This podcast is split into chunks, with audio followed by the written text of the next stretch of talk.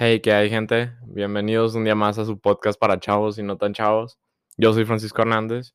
Y sí, me escucho como más enérgico, no sé. Porque ya me desperté desde las 6. Ya es la 1.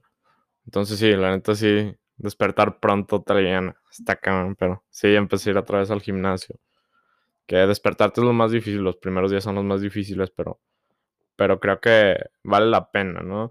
Siento que que sí, que cuando me levanto así mi, día me rinde más. No lo hago por esos videos que típicos de voy al éxito si me levanto pronto y así, o sea, no, eso no tiene nada que ver. Puedes trabajar muy duro en la noche y despertarte a las 12.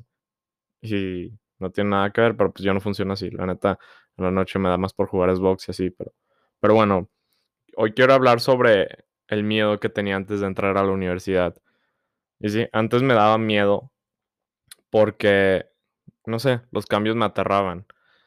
Tengo un complejo en el que creo que siendo de una ciudad pequeña donde no hay un Walmart, un Starbucks, cosas así, me aterraba ir a una ciudad más grande con, con gente que ya, que según yo estaban más experimentada en todo, pero pues al final solo era un complejo que tenía en mi cabeza por, por un café, ¿no?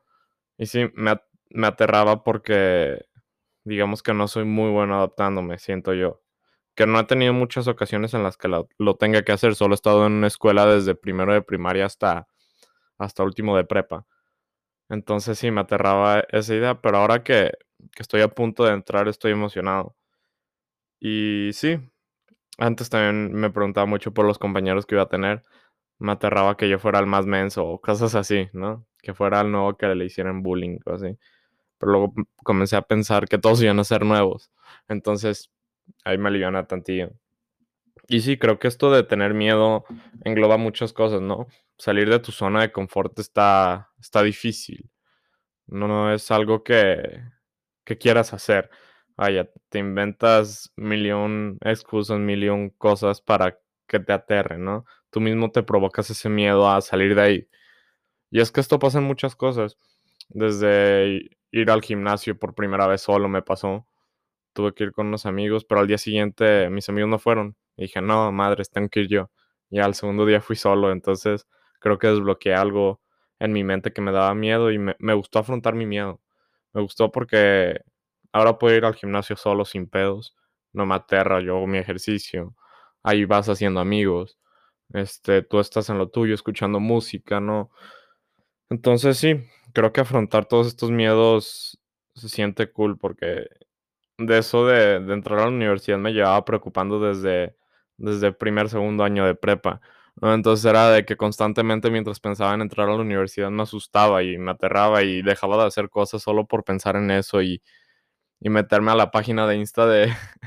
esto, esto está tonto, pero me metí a la página de Insta de, de universidades a ver cómo estaban ahí los compañeros, como, a ver si estaban más mensos que yo, qué sé yo. Tenía un complejo de, de eso.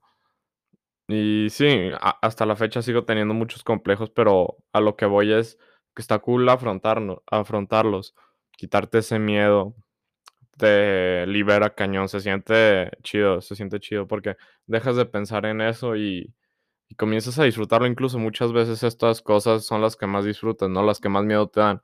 Y esto pasa cuando, cuando creas tu nueva empresa, cuando materializas tu idea, cuando por fin haces lo que querías hacer cuando por fin sales del closet, qué, sé yo.